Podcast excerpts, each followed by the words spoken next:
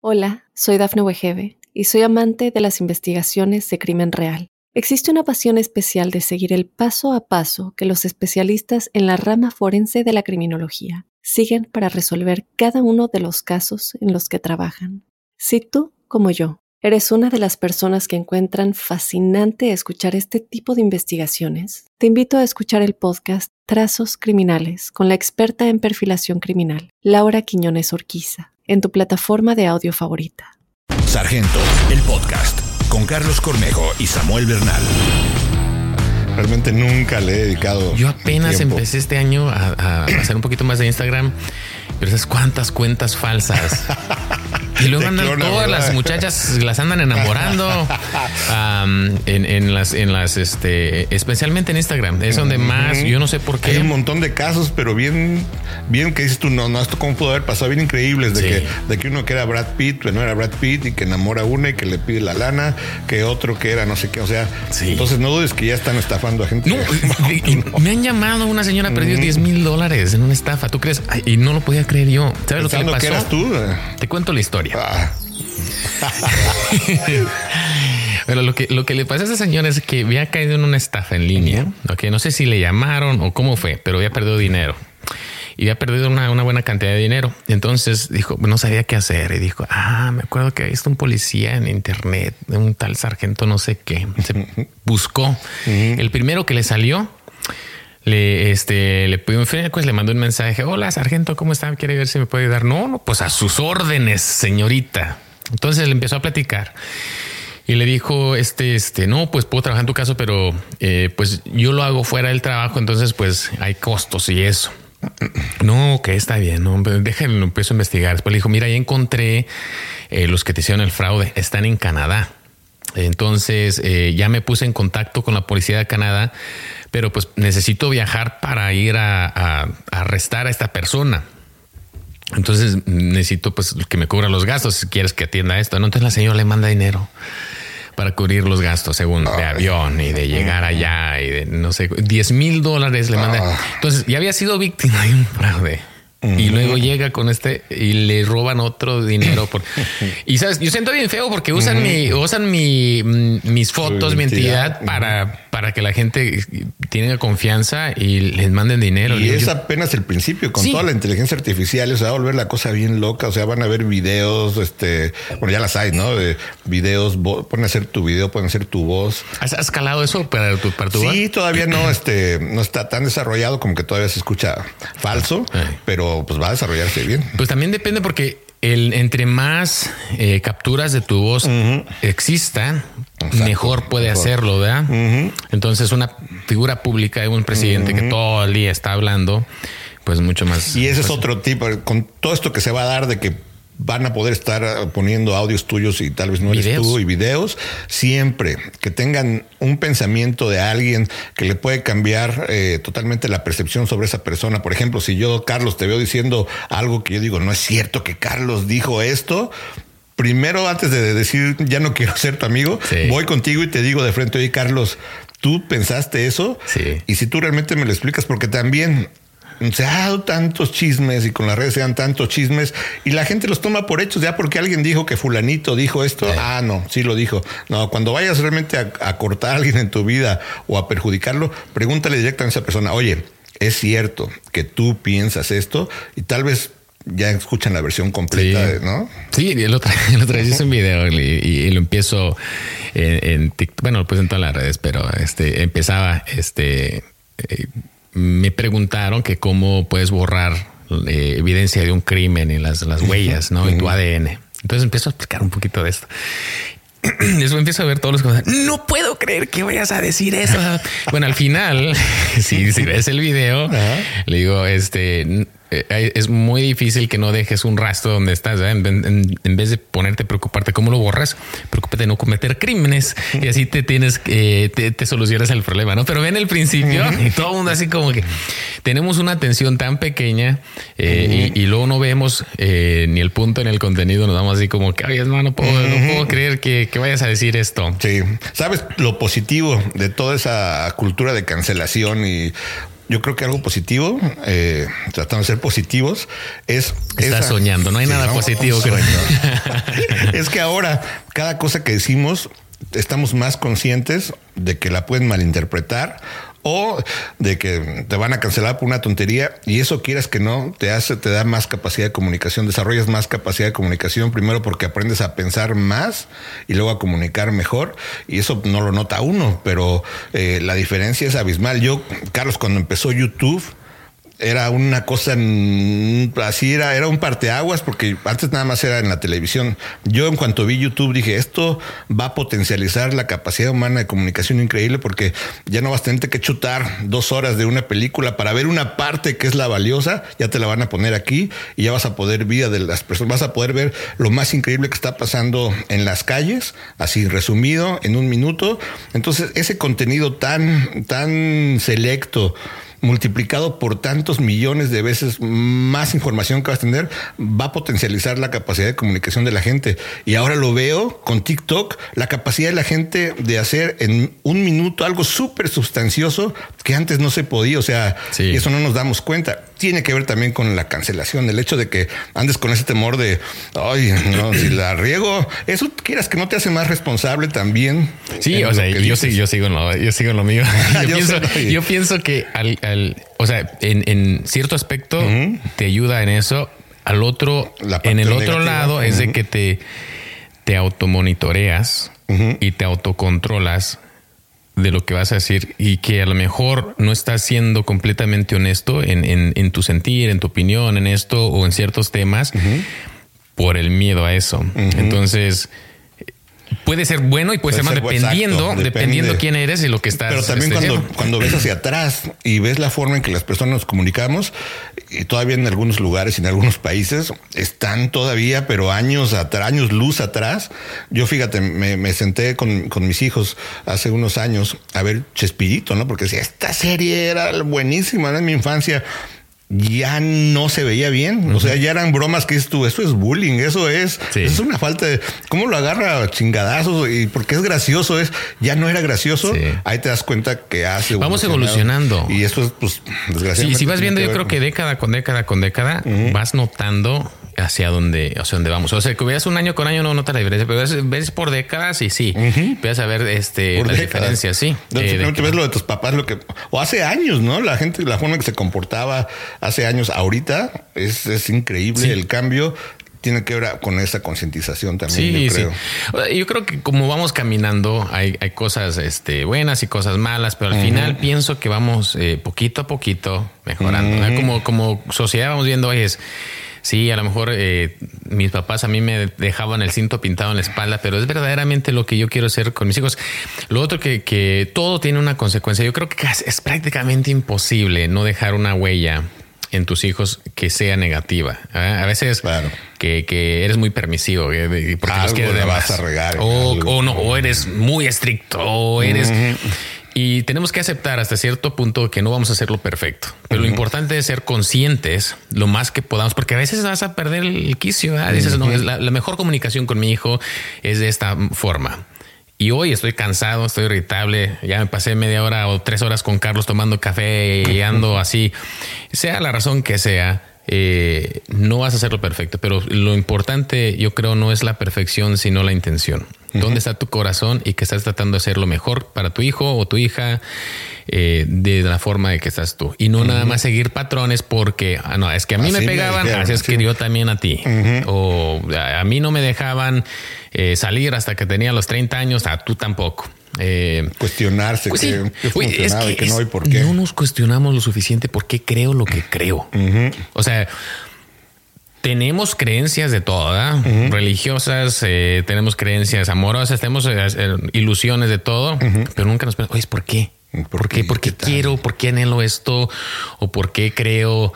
¿Por qué creo que si rezo cinco rosarios a lo mejor se va a sanar acá mi amigo? No. Y, no es que lo hagas o no lo hagas. Yo creo que la intención es muy importante, ¿verdad? El por qué estás haciendo las cosas.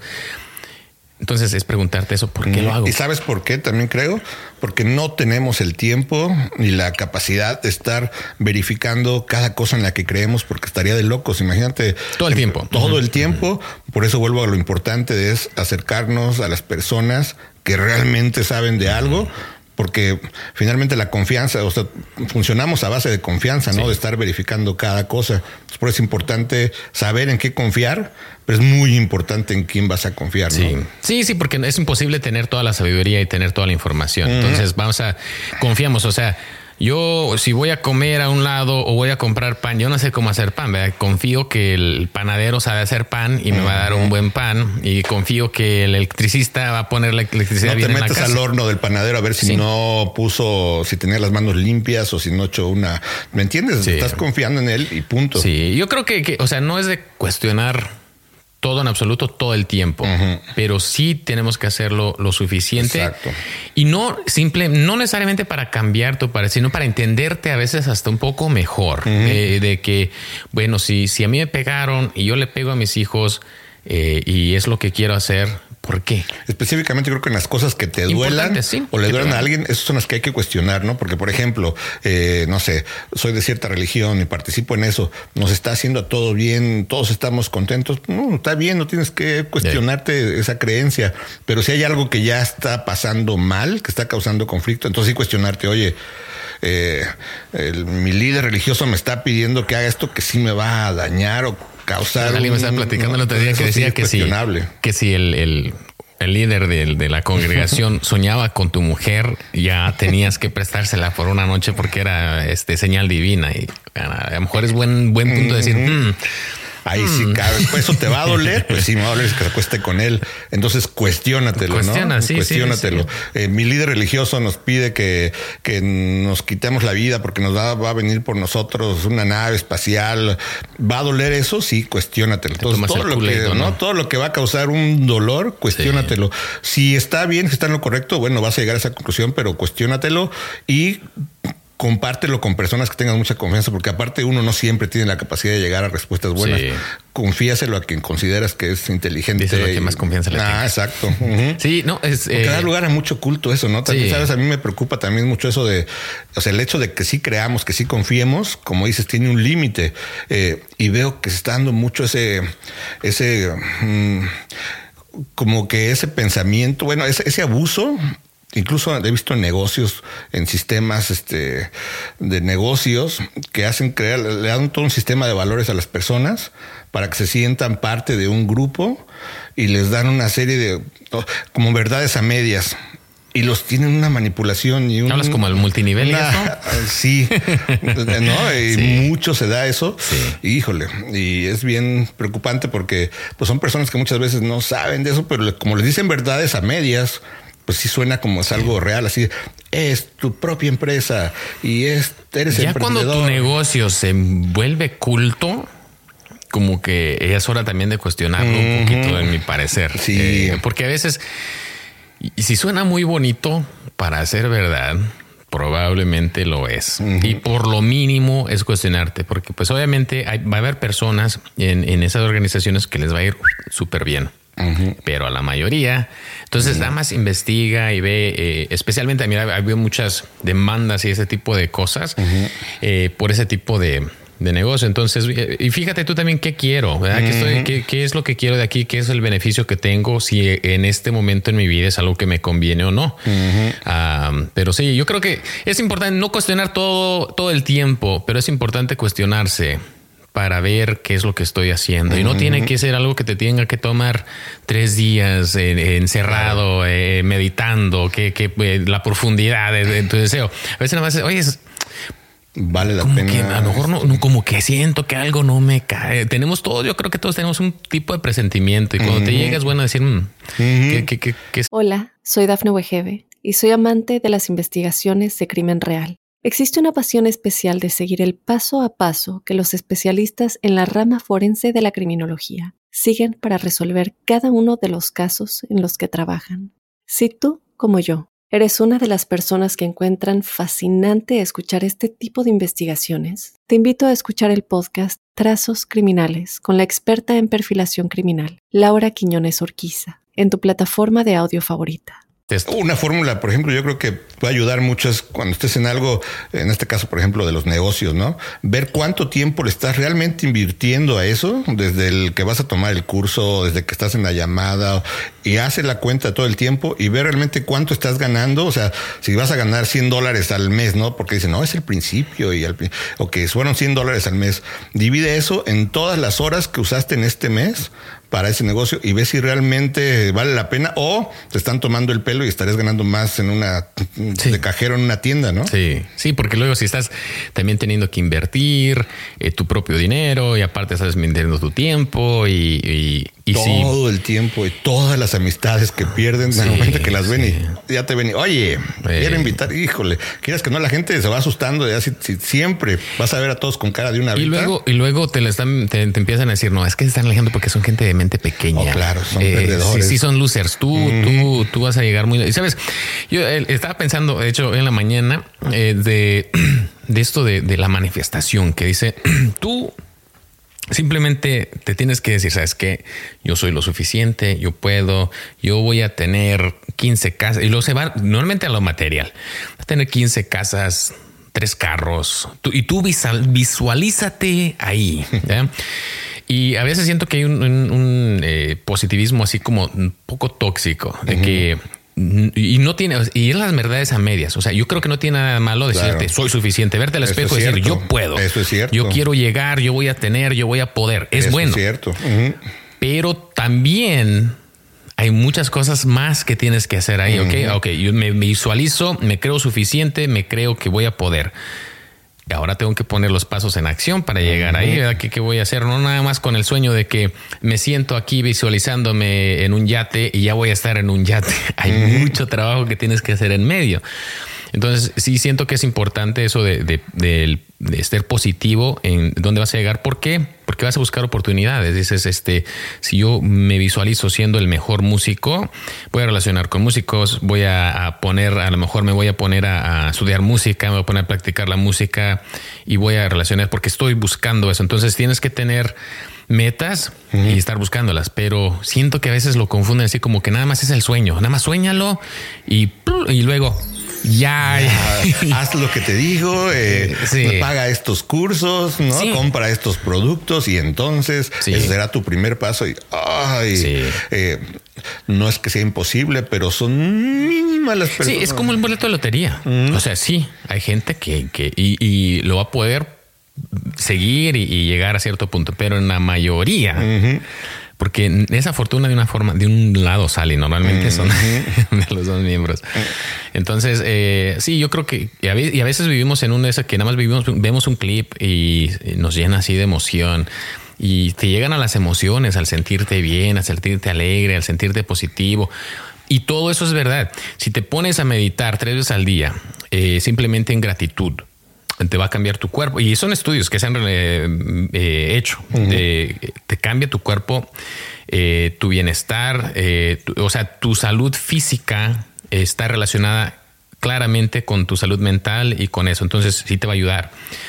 Pero, ah, o sea, entonces tienes esta, estas formas que sí son reales pegadas y mezcladas con cosas que no y ya no las puedes separar. Entonces uh, terminas simplemente llenando tus emociones y te están vendiendo la emoción del sentirte chido. Exacto. A mí me parece que lo de lo más complicado que tenemos en la vida es encontrarle el sentido, como que descubrir el sentido de la vida lo han pensado mm, cientos de filósofos y grandes pensadores y eh, entonces es tan difícil y es tan necesario tener un sentido en la vida que mucha gente mañosa sabe que te puede manejar por ahí para hacer pues lo que ellos les convenga, ¿no? Qué mejor buscar y encontrar una persona que no le haya dado sentido a su vida y tú darle uno.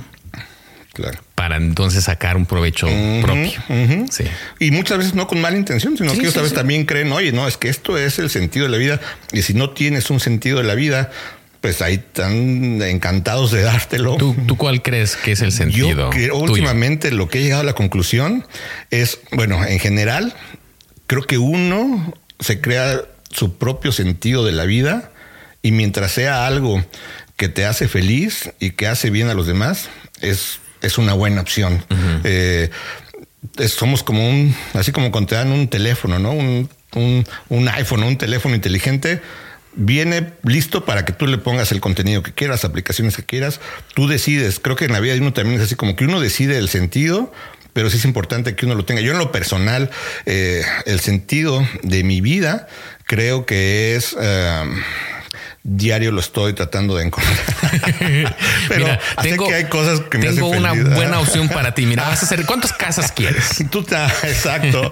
Pero sé que ah, tengo como que pistas, ¿no? Sé, por ejemplo, que lo que más me hace feliz es ver feliz a mi familia. Entonces, cualquier cosa que haga, quiero que vaya dirigida en ese camino porque sé que es lo que me hace feliz. Si encuentro algo, por ejemplo, si alguien me dice, oye, Samuel, encontramos el sentido de la vida para ti, que es que eh, vendas estos pistaches verdes que son buenísimos, ¿no? Y yo veo que al vender esos pistaches verdes, voy a tener que cambiar de lugar, que no voy a ver a mi familia, tal. Ahí digo, tache, porque esto me está alejando de lo que me hace muy feliz, ¿no? Que es ver feliz a mi familia. Eh, Ahora, en cuanto a hacer cosas, me hace muy feliz esto, comunicar, ¿no? Así estar comunicando, a mí me hace muy feliz. Entonces, lo que haga, sé que también tiene que tener esa parte de, la creatividad, del comunicar, me hace muy feliz.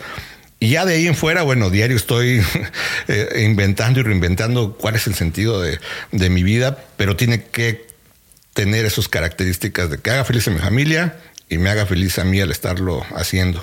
¿Cuál es tu pensador favorito? Ay, Actual varía también, depende de la época. Eh, de los últimos que les he dedicado algo de tiempo, eh, digo algo porque no siempre tengo mucho tiempo como yo quisiera estarme metiendo en ellos. Jordan Peterson, ellos que habíamos platicado, él eh, me parece últimamente de lo que más me ha llamado la atención pero sí, no te digo, este es el mejor de mi vida, pero últimamente es de lo que me ha llamado. Hay otro escritor, eh, hay otro escritor que, que también me, me, últimamente ya llevo como años leyendo sus libros, no porque sean muchos, sino porque eh, no lo no los acabo porque le dedico muy poquito tiempo a la semana, pero es Carl Love, tiene una serie de seis libros acerca de su vida y, y me parece muy interesante cómo, cómo narra. Voy en el último libro, apenas lo estoy empezando, no sé cómo vaya a acabar no quiero buscar este, críticas de él porque quiero como que primero acabar los seis libros, pero me gusta cómo encuentra la belleza en, la cotidianidad y la sustancia, ¿no? hay veces que puedes pasar medio libro leyendo cosas aparentemente sin sentido, como llegué, me senté en el sofá que estaba acolchonadito, mm, me quité primero la... dices tú, ah, pero así es la vida, ¿me entiendes? Y, y de repente entra en unas cosas bien profundas y bien bellas y dices, wow, pero tenías que haberte chutado todo lo anterior para entender ese sentido de, esos lapsos de belleza. Eso me encanta y siento que así es la vida de. Sí, mira, este, hablando de, Jordan Peterson, eh, estaba escuchando una de sus charlas y estaba hablando de que eh, nosotros así como que buscamos tanta felicidad todo el tiempo y la felicidad no es, es, algo, es algo como de, bueno, ahora ya los diamantes ahora los hacen artificialmente y hay más abundancia, pero es algo como un diamante. Así que no lo vas a tener todos los días, no lo vas a, no va a estar ahí presente las 24 horas del día sino que es algo que vas a trabajar vas, y, y, si tienes suerte, vas a crear una mina, vas a escarbar, vas a poner recursos, vas a poner esto y lo otro, y vas a durar mucho tiempo a veces, y de vez en cuando vas a sacar uno. y cuando lo encuentras tienes que apreciarlo, disfrutarlo y estar ahí. Y ojalá, decía él, dice, tienes que tener la... Eh, eh, todo esto alrededor de tener tu conciencia limpia para poder disfrutar ese momento que tienes de encontrar ese diamante. Yo estoy agregando el diamante, él decía, de la felicidad, ¿no? Pero así lo veo. Entonces, a veces nos, nos deprimimos porque decimos, es que yo no encuentro cosas bonitas, no encuentro por qué estar contento hoy. No. Eso es lo más normal estas cosas raras, disfrútalas cuando lleguen y dé gracias a Dios y aplaude, ¿no? Y, vas a tener que echar otra, escarbar y sacar otros montones de tierra y poner otro esfuerzo para volver a encontrar otro, otro diamantito que puedas disfrutar. Y en cuanto aceptamos de que la vida es difícil, que la vida es complicada, que va a haber más momentos difíciles, eh, te va a ayudar después a disfrutar el escarbar la tierra el disfrutar la planeación, la preparación para cuando llegue ese diamante, ay, sí voy a disfrutar el diamante, qué padre, da la felicidad, pero empezar a decir, ¿sabes qué? Hoy me levanté, Yo, yo, por ejemplo, yo sufro dolores de cabeza. Hoy me levanté y hoy no me duele la cabeza. Y hay un, hay algo así como que no te das cuenta de qué chingón se siente simplemente el no estar enfermo hasta que estás enfermo. Hasta que estás enfermo. Ay, me duele la panza, pero nunca agradeciste cuando no te dolía. Y, y, no, y parte en gratitud, pero parte simplemente estar en el momento de decir, ¿sabes qué? Hoy me puedo sentar y puedo respirar y estar aquí. Estoy, estoy aquí con mi amigo, estamos tomando un café y estamos este, platicando puedo disfrutar. Entonces buscamos así como que esta cosa brilla, brillosa, eh, bonita, o sea, lo, eh, me fui de viaje a mm, París y estuvo todo, qué padre, qué padre que lo tuviste. Pero también disfruta el la hecho. Belleza está en lo más sencillo, así, en lo más simple. Entonces, la felicidad pienso que siempre está disponible si estás dispuesto a verla. Y a veces como la vemos, eh, la forma, eh, la expresión más de la felicidad es como eh, a lo mejor, digamos, para una persona, un par de novios, su boda. Ay, ese es el momento, la noche de bodas. Llegas, te quitas el vestido y a la sí, sí, la cárcel te cae porque andas bien cansado y borracho.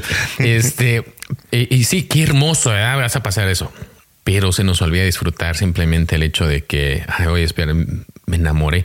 Hola, soy Dafne Wegebe y soy amante de las investigaciones de crimen real. Existe una pasión especial de seguir el paso a paso que los especialistas en la rama forense de la criminología siguen para resolver cada uno de los casos en los que trabajan. Si tú, como yo, ¿Eres una de las personas que encuentran fascinante escuchar este tipo de investigaciones? Te invito a escuchar el podcast Trazos Criminales con la experta en perfilación criminal, Laura Quiñones Orquiza, en tu plataforma de audio favorita. Mejor, eh, el dolor viene de que eh, siempre se, la, felicidad y el dolor están mezclados y siempre por felicidad hay dolor y por dolor hay felicidad. O sea, si te pasas toda una semana eh, en un desierto caminando, cruzando la frontera, cuando llegas y te puedes echar un baño caliente y puedes comer bien, ay, es lo mejor que has tenido. Pero gracias al dolor. A mí, por ejemplo, me, estresan mucho, me he dado cuenta que me estresan mucho las fechas especiales, porque como que siento que todo tenía que estar tan bien y si algo me falla, me esté, por ejemplo, que es Día del Amor y no he encontrado las flores bonitas o, me está saliendo muy caro el ramo y, va a llegar este ramo que está feo y no le, y no le, o sea, todo eso me va estresando tanto que en el momento no estoy así como, ah, qué bonito Día del Amor o qué porque está uno eh, como que todo está tan eh, presionado que salga perfecto, que te estresa y eso no te da felicidad. Y yo soy, sin embargo, muy feliz en, los días cotidianos, los que no son una fecha que todo tenía que salir perfecto, que porque entonces agradezco, como dices tú, el que ah, desperté, ¿no? Eh, respiré. O sea, eso es lo, lo, lo bonito pero lo demás es como que, no sé, ah, creo que hay más belleza en la cotidianidad de lo que imaginamos. Es que el problema es que le huimos, le huimos al dolor, pero, y, es natural. Pero creo que cuando lo acepta uno de que la vida viene con dolor, vas, entre más dolor vas a tener, el dolor siempre va a contrarrestar con la felicidad. Y en, estaba escuchando esto de, no me acuerdo si era en Hidden Brain o a lo mejor era, Jordan Peterson. No, si era Jordan Peterson, que hablaba de... Tú sí lo dices bonito en inglés, Jordan Peterson. Ahí me salen en versión latino. Jordan Peterson. Eh, que habla de que en nuestro cerebro está conectado eh, la balanza entre el, joy o la felicidad o el gusto al dolor. Y cuando hay estimulación en la felicidad, automáticamente va, a venir dolor. Y cuando hay dolor, va a venir felicidad. Y la razón de que hay tanta ansiedad y depresión es de que estamos muy sobreestimulados en la positividad. ¿Por qué? Porque vivimos en parte buena en una sociedad donde la verdad no te tienes que preocupar qué vas a comer, mm. dónde vas a dormir. O sea, tus necesidades básicas están ya. Entonces, y ahora que tenemos con el teléfono, la dopamina, que constantemente nada más estoy viendo, estoy viendo, estoy viendo y estoy recibiendo eso todo el día de una forma no natural o no a lo que nuestros cuerpos han evolucionado se quedaron, o sea, pasamos, nos brincamos la barda y subimos eh, a otro nivel. Entonces estamos sobreestimulados de que le tenemos tanto miedo. Siempre está esta balanza y, y, este dolor tiene que llegar. Entonces se acumula porque está sobreestimulado de que luego se contrabalancea con la depresión y la ansiedad. Ah, con eso, entonces no le tenemos que tener miedo a la inconveniencia y al dolor porque te va a traer lo mismo si vas a tener eso, vas a disfrutar más teniendo el, no, no digo que te hace un martes todo el tiempo, pero cuando tienes una dificultad, o sea, vas a hacer ejercicio, vas a sentir el, dolor, pero eso te va a traer beneficios eh, del otro lado. Entonces todo está ahí. Entonces no estés buscando simplemente la felicidad, también tienes que eh, permitirte el dolor y no huirle, es decir, experimentarlo. Y sé que este, este dolor es por ya sea porque amé o este dolor es por, por bla, bla, bla, bla y te va, te va a traer la balanza al otro lado. Entonces, siempre que tengas dolor, va a venir la felicidad también. Y eso, lo yo creo que mucha de nuestra gente entiende perfectamente esa parte. Yo creo que de las personas más felices que puede haber son los inmigrantes. Porque si, por ejemplo, comparas la felicidad de un inmigrante con alguien a veces que nació aquí con todo, ¿no? Eh, a veces no valoran, tiene que ver con eso a final de cuentas, ¿no? Con que han tenido todo y a veces eh, eso, esa eh, capacidad de contrarrestar con el dolor no hace ver lo afortunados que son. En cambio, cuando uno es inmigrante y ha visto de otros lados cómo está la cosa y de repente ya está aquí, Wow, eres súper feliz. Dices, no, yo. Y luego se te olvida porque ya te acostumbras a las comodidades. Pero mira, yo le doy muchas gracias a Dios. Yo cuando en, México vivíamos, eh, o sea, en pobreza, pobreza completa. Eh, vivíamos en un pueblito donde teníamos una casita literalmente que creamos de paja y lodo. Ahí vivíamos. Teníamos, eh, era como dos cuartitos. no había, había una pared y después eran cortinas y las camas eran camas este, de resortes, nada más de esos que, que están ahí y con un petate arriba. Y dormías la la, la, cocina estaba, que una vez la quemó mi hermana, estaba afuera, también estaba creada con, con nada más paja y lodo ah, y tallado, ¿verdad? Para que, para que quede con un comal de, de este Ah, de barro ah, y para cocinar estamos a traer leña porque es lo que tenías que eh, para cocinar para calentar las cosas este con ollas de barro ah, y tenías que salir a regar el patio para que no se hiciera mucho polvo. De vez en cuando tenías que volver a tallar el lodo de la casa para que no se estuviera secando y tenerle mantenimiento. O sea pobres en cierto aspecto en, y, yo bueno, defino no teníamos dinero, porque pobreza yo creo que ese, es, otra, es la mentalidad, ¿verdad? Porque tienes hambre de salir adelante. Ah, entonces, cuando sales, sales con hambre de tener más. Eh, y no nada más lo material, sino que de ser más, de ser alguien, de, de, luchar eh, para proveer un poco mejor. Y esas limitaciones eh, en el momento yo estaba muy pequeño, entonces no las veía. Yo no sé si mis papás se preocupaban por qué íbamos a comer o no. Siempre había, aunque sea frijolitos o tortillas ahí, pero de que había, había.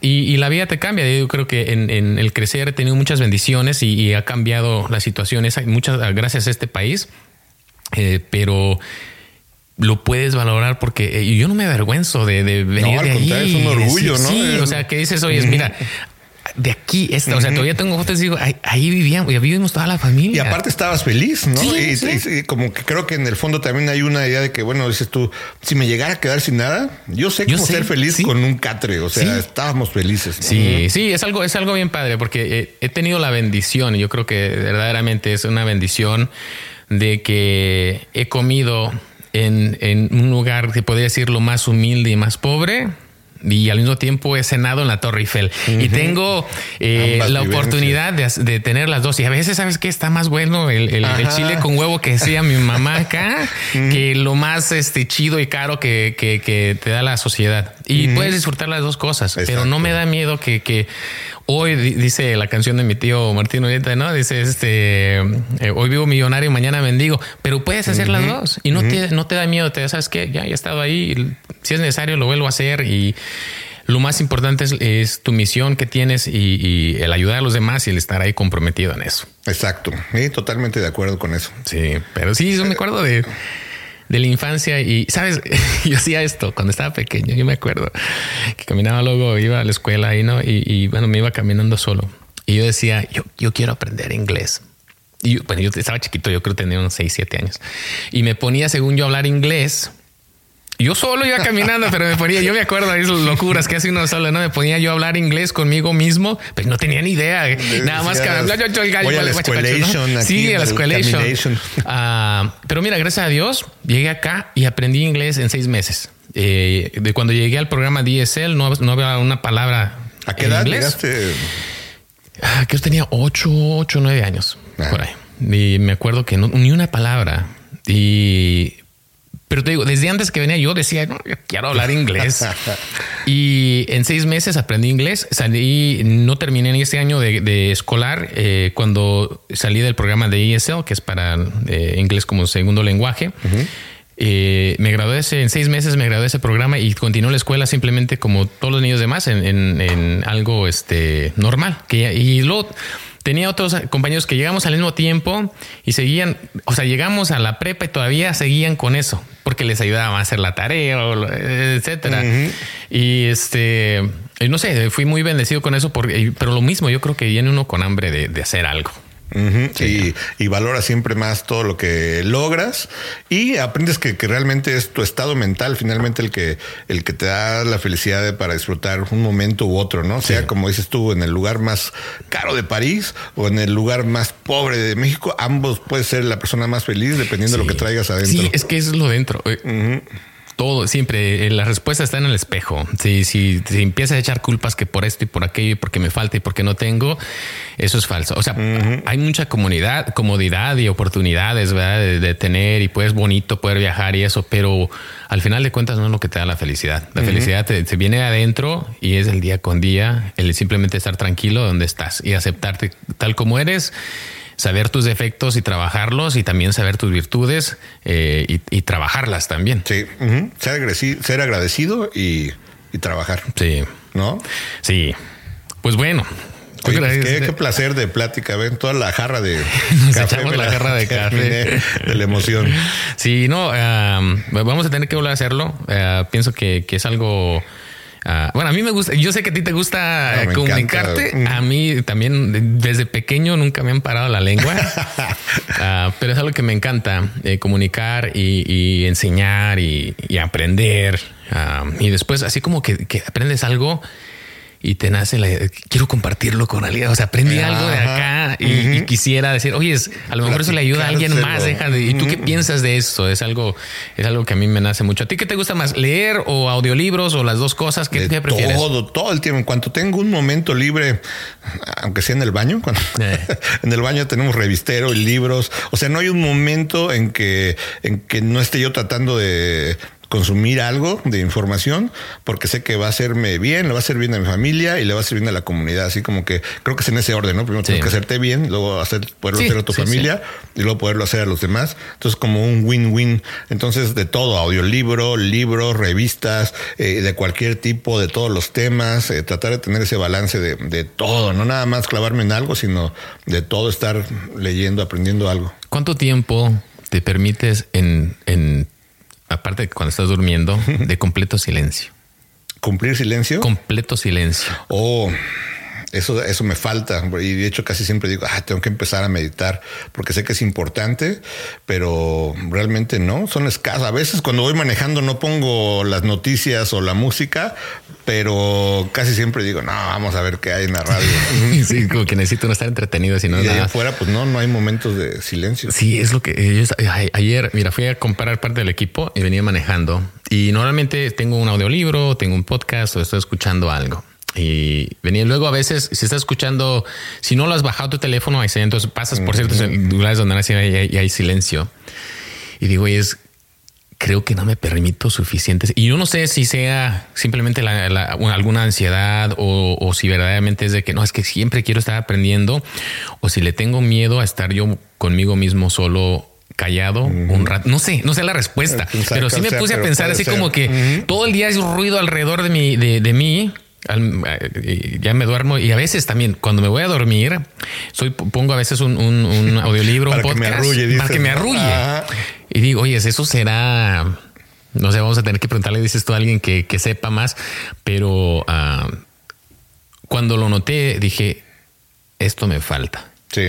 Como que me falta un de contrarrestar verdad mucho ruido pero verdad me pongo nada más así como en silencio, sin distracciones y le navego. Cuando, lo trato así como que quieras que no, ahí está el teléfono, ya quiero checar las redes o, estoy, bueno, voy a poner música o voy a poner un libro o sí. Y como, no sé, no, no siento que sea miedo, pero a lo mejor sí es de simplemente estar cuando nada más esto no puro silencio, sí, puro silencio. Y he visto que dicen que hay muchos beneficios ¿no? en la meditación, así en quedarte 15 minutos nada más escuchando tu respiración, por ejemplo, así, pero... ¿Lo has intentado alguna vez? Sí, procuro, te digo, no es un hábito, pero sí cuando puedo, eh, bueno, tengo que hacerlo más seguido, pero cuando llego a meditar, es, eh, es la forma en que yo hago que me...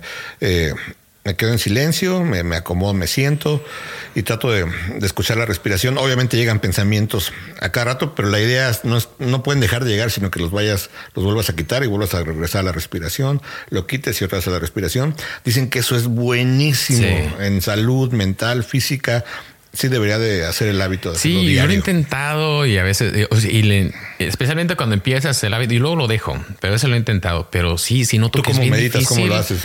Eh, normalmente de dos formas se trata. A veces es, enfocarte en el cuerpo, que es la respiración más que mm, nada, o a veces en algo visual, como pones una, una vela y te mm, enfocas mm. simplemente en la llama y al medio y, y te dejas todo lo demás. Y sí, o sea, le navego porque mi cabeza siempre está así como algo está fluyendo. O sea, tengo una idea de esto, tengo una idea de aquello, se me viene la idea, oye, puedo hacer aquello, puedo hacer esto, puedo hacer esto, me gustaría hacer aquello, ah, necesito acabar aquel. Y hay así como un constante movimiento y me trato de detener y es difícil apagar esas voces de que, de que está, o sea, de verdad, siendo honesto, le navego.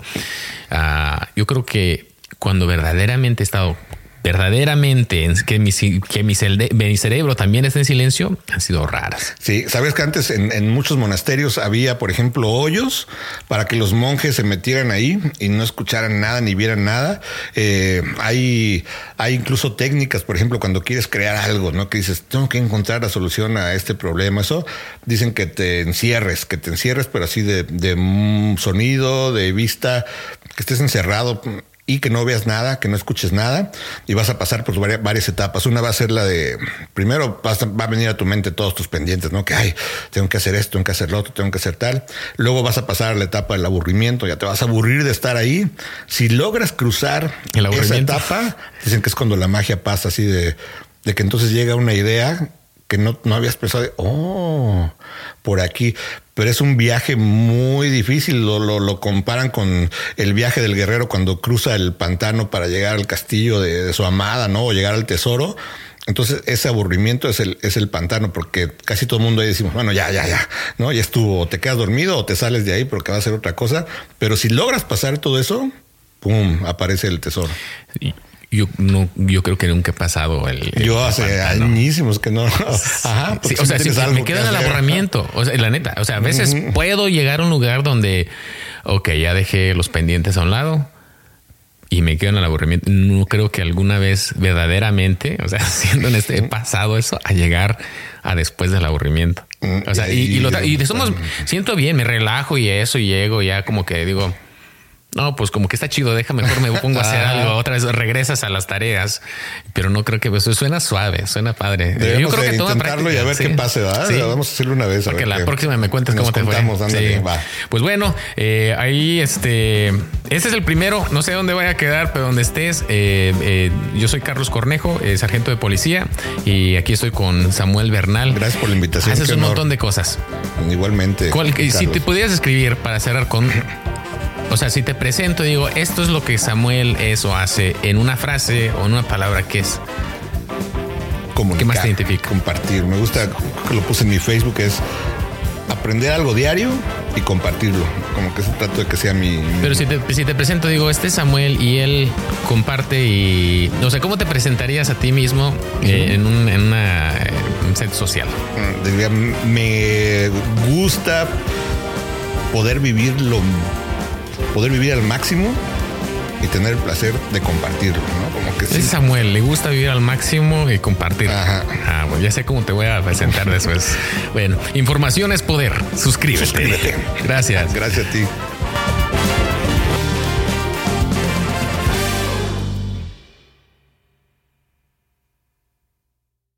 Hola, soy Dafne Wegebe y soy amante de las investigaciones de crimen real. Existe una pasión especial de seguir el paso a paso que los especialistas en la rama forense de la criminología siguen para resolver cada uno de los casos en los que trabajan.